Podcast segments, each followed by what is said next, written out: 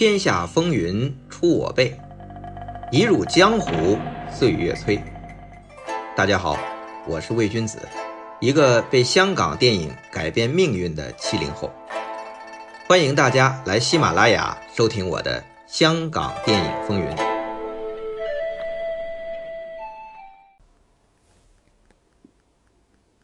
中国电影自一九零五年诞生以来，直到二十年代。才真正形成一门生意，电影公司如雨后春笋纷纷冒起，其中制作公司都集中在上海，就像现在都集中在北京一样。没几年就形成了以明星影业和邵氏天一、大中华百合在市场上三分天下的局面。邵氏兄弟的天一影业因为独来独往，和同行搞恶意竞争。惹得明星影业的周建云联合大中华百合等六家有实力的公司，组成了六合影业，打着抵制劣片的大旗，联手封杀天一。他们除了要求发行商必须在买六合还是买天一的片子之间二选一，而且以其人之道还治其人之身。你天一不是爱抢拍别人的题材吗？那六合也照着来抢拍天一正在或即将拍摄的电影，这反击的招数非常的狠辣。这场好像《倚天屠龙记》里六大门派围攻光明顶的事件，在中国电影史上被称为“六合围剿”。以老大邵醉翁为首的邵氏兄弟经营的这天一影业，确实啊，为了节省成本。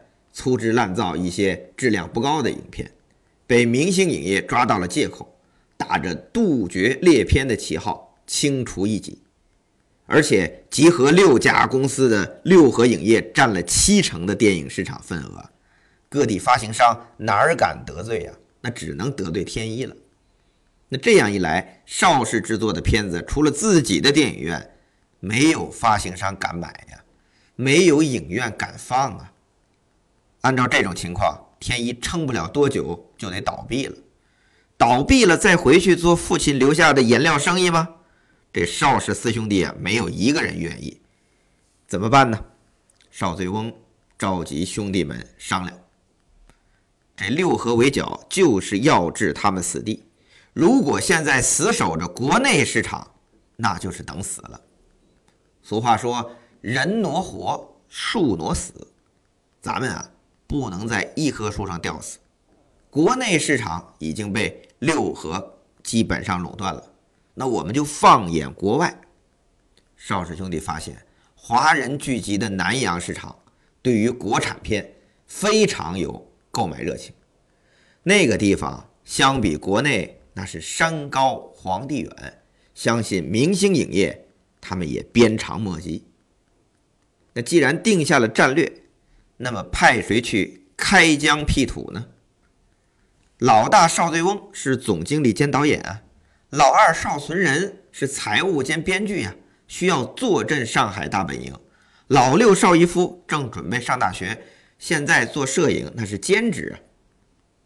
这么一来啊，还是老三邵仁梅最合适，他本来就负责天一影业的发行，擅长对外打交道。于是邵老三告别两位兄长和六弟，孤身前往南阳。南阳有广义和狭义两种说法，广义指整个东南亚，狭义是指的是新加坡和马来西亚，有时啊甚至特指新加坡，当地最多华人，异国他乡对带有中国传统文化的娱乐特别渴求。而邵氏兄弟的天一出品制作的，正是那些宣扬中国旧道德、旧伦理的中国的民间传说。这些故事正好满足了南洋华人观众的思乡之情。不过，邵仁梅一到南洋，还是碰了钉子。原来六合的势力触角啊，居然已经到达那里了。南洋的大戏院都和六合签订了发行合同，同样是排斥天一的。邵仁梅没气馁。六合想垄断南阳市区的大戏院，却顾不上，也可能是看不上边远一点的小戏院。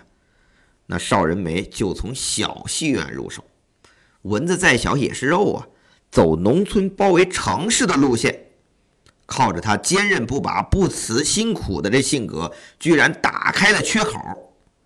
天一的影片在南阳就逐渐有了市场，而且从郊区的小戏院开始，往市中心的大戏院慢慢挺进了。但这个时候，光靠邵仁梅一个人。实在是招架不住了，必须得有帮手啊！于是发电报给上海的大哥求救。邵醉翁一看电报，看来这南阳大有可为，这一招还真是有效，就找来了老六邵逸夫。你呀，也别上什么大学了，为了咱们邵氏家族的电影大业，去南阳帮你三哥吧。邵逸夫没犹豫。带着大哥新拍的电影拷贝，漂洋过海到南阳与三哥会合，兄弟联手，其利断金。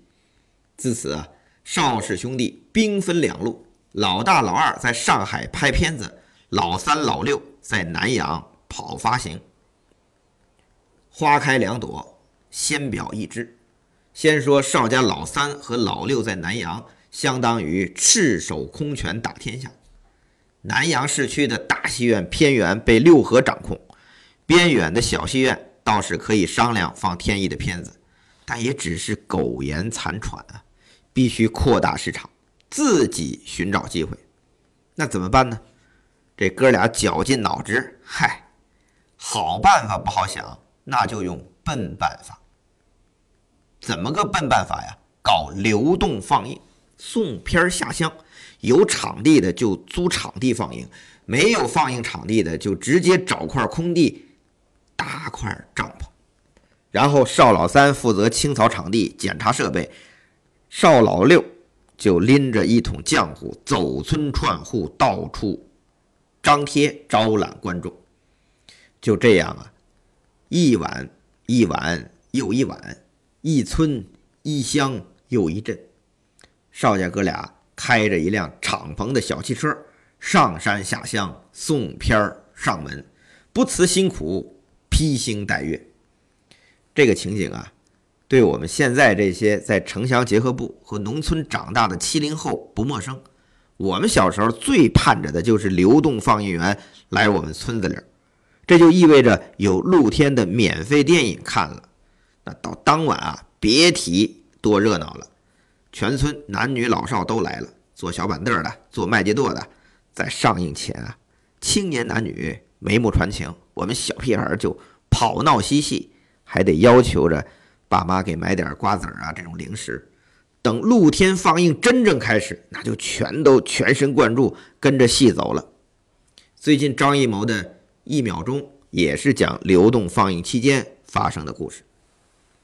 那这么说来。邵氏兄弟算是最早的流动放映员了，距现在都快一百年了。要说那段时间可是真苦啊！邵仁梅和邵逸夫那是出身家境殷实的富商家庭，从小不说锦衣玉食，那也是衣食无忧啊。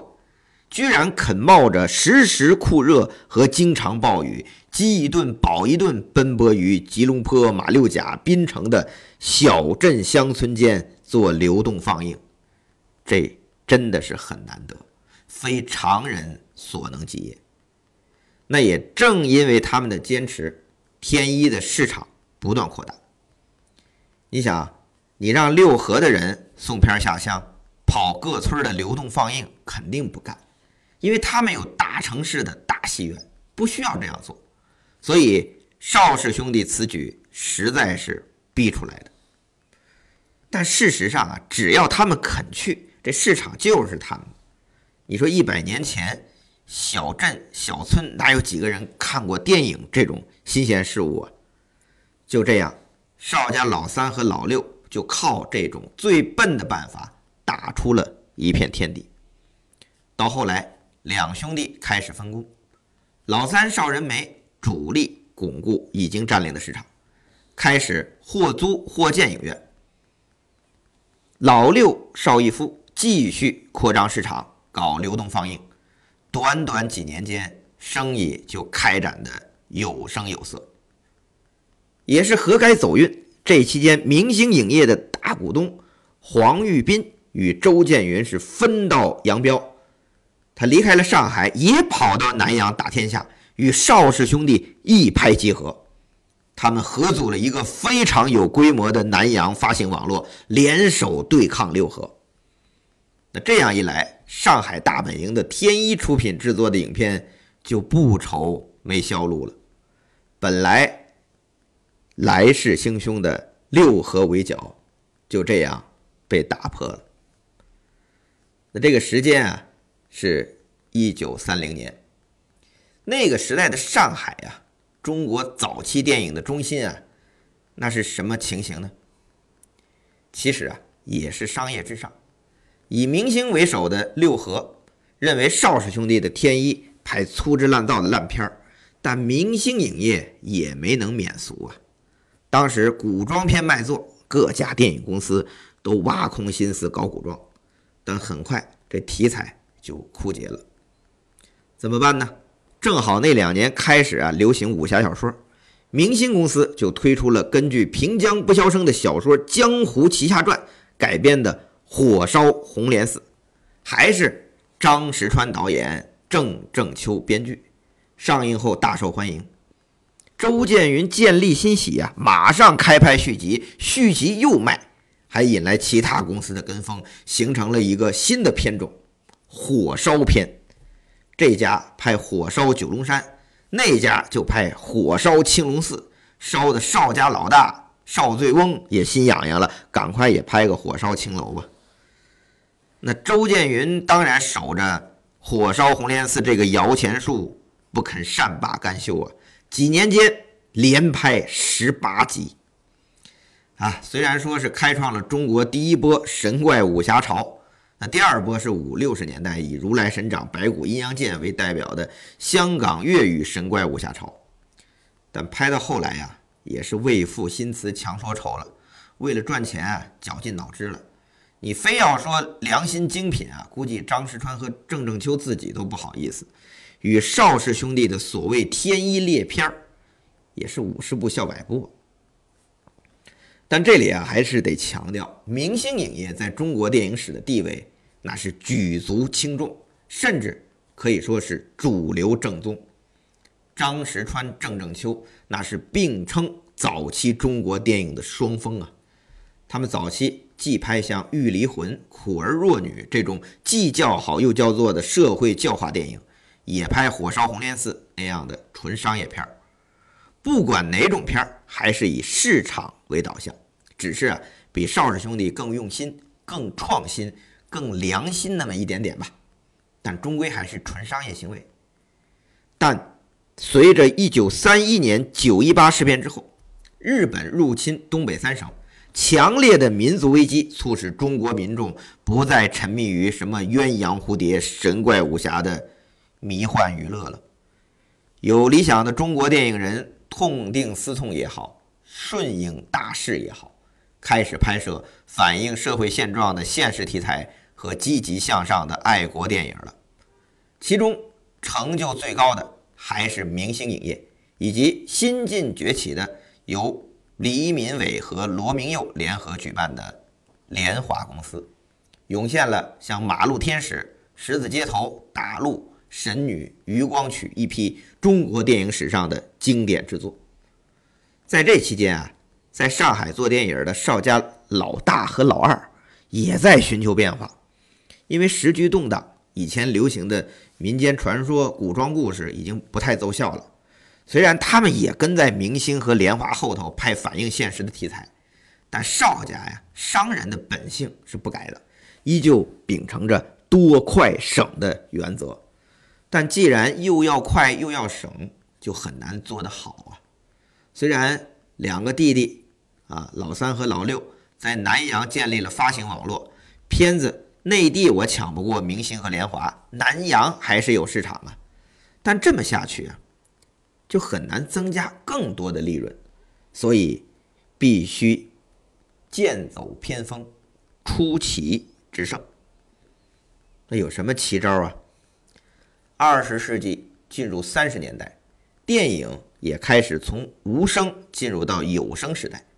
邵仁梅和邵逸夫在南阳经营的影院开始更换有声设备了，对于有声片的需求大增。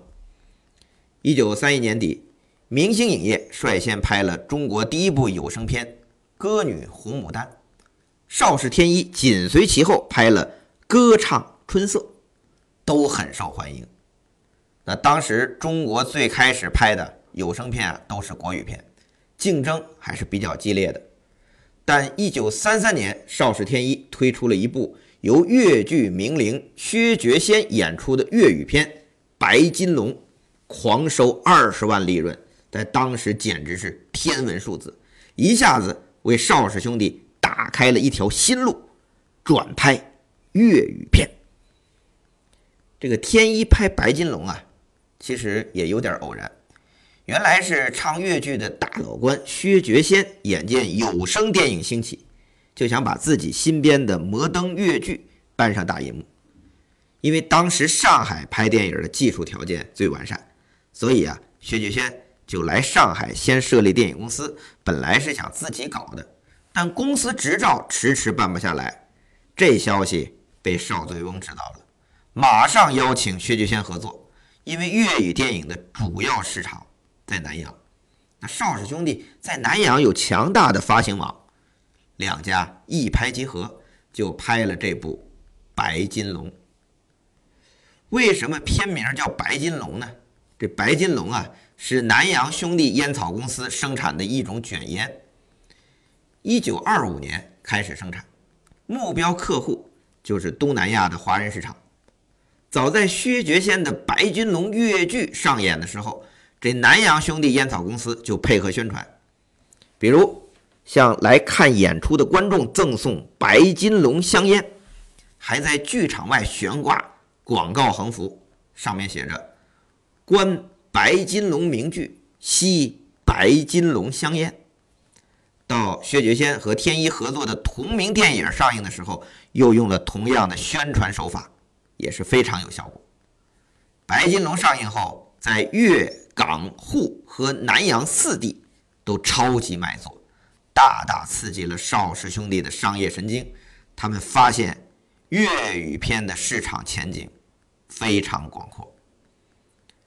当时这个粤语片的主要市场是在南阳，差不多占了四成的份额，其次是两广占了两成多，然后是香港占了一成多。在二十世纪三十年代拍。一部粤语片的成本是八千到一万两千块左右，通常能收回一万三到一万七左右。白金龙的利润是二十多万，那算是暴利了。那邵氏兄弟一盘算，与其在上海和明星联华竞争进步电影，不如转去香港啊，专门拍摄粤语片吧。于是啊，他们就在香港成立了天一港厂。上海、香港两边坐着，但不久啊，就随着国民党文化政策的管制越来越严，邵氏兄弟决定从上海全面撤退到香港。怎么见得国民党文化政策越来越严呢？首先是发动电影界产共会，捣毁左翼电影人田汉主导的艺华公司。不久啊，又发布了铲除赤化电影的宣言。要求不得设置宣传赤化、描写阶级斗争和描写社会病态及黑暗面的影片，同时查抄了几家电影公司，封杀了田汉、沈西陵等左派电影人。这些恶劣的形势啊，都让邵家老道、邵家老大和老二是瑟瑟发抖。因为沈西凌也给天一拍过电影啊，那天一也拍过进步电影啊。不过，邵醉翁只是把拍电影当做生意，怎么现在还沾上政治了？不妙，不妙啊！还是远离上海为好。于是，邵醉翁跑去香港，专心经营粤语片拍摄。果然，天一港厂大旗一挥，邵氏兄弟很快就成为华南地区拍粤语片的执牛耳者。邵醉翁还当选为华南电影协会会长。当时国民党政府推行国语运动，颁布了禁止拍摄方言电影的法令，粤语片首当其冲，在被禁之列。邵醉翁联合粤语片的电影同仁，积极奔走向国民党政府请求更改政令。但就在国民党政府还没有正式回复之前，上海电影界却有五家电影公司联名向国民党政府申请，要求禁绝粤语片。嗨，这个事件背后啊，依然是同行之间的恶意竞争，背后的逻辑呀。无非是粤语片挡了国语片在华南的销路。当然，粤语片在以邵醉翁为首的华南电影协会的联合努力之下，最后让国民党政府的禁拍粤语片的法令形同虚设。但在感受到来自上海国语片电影同行的恶意竞争之后，邵醉翁在香港同样感受到了更大的恶意。因为白金龙大卖，邵醉翁又联合薛觉先拍摄续白金龙，但在天一的香港片场却经历了三次失火、三次重拍，其中1935年6月的大火更是将存放拷贝胶片的片库付之一炬，其中啊就有白金龙的拷贝，所以白金龙这部开创粤语片的名片呢。非常遗憾，没有流传下来。我们现在看不到影像。这里要插一句啊，我对白金龙的第一个印象，我不知道我们七零后、八零后会不会跟我有共同的印象，就是来自一九九四年成龙在内地影院上映的动作大片《白金龙》。结果进影院一看，原来是《警察故事》第四集《简单任务》。为什么？警察故事第四集改叫《白金龙》在内地上映呢？有哪位听众朋友啊知道详情的，可以留言。